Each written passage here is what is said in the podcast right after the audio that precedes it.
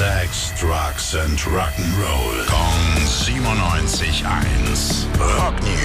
Und dafür begrüße ich Tim im Studio. Schönen guten Morgen. Hi Basti. Peter Jackson, der will jetzt eine Extended Edition für seine Beatles-Doku Get Back rausbringen.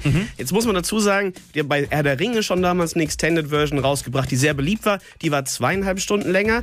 Bei der Get Back-Doku soll die Extended Version nochmal fünf bis sechs Stunden Ach, du dazu meine packen. Güte. Aber man muss auch sagen, sie ist ja auch bloß acht Stunden lang. Ne? Na ja, dann. Die Zeit muss man ja wohl haben.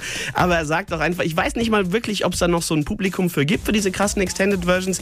Aber ich habe so coole Aufnahmen, ich will nicht, dass die nochmal 50 Jahre irgendwie im Safe verschwinden. Ah, das ist aber sehr spendabel. Ja, finde ich auch. Und völlig egal, was aus dem Projekt wird. Er ist im Moment auch ähm, in Gesprächen mit den Beatles. Soll noch einen Film geben von den Beatles, über die Beatles von Peter Jackson.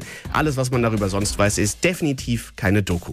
Aha, wird er auch noch zum Beatles-Experte, der gute Herr Jackson. Dankeschön, Tim. Rock News. Sex, Drugs and Rock'n'Roll. Kong 97.1. Classic Rocksender.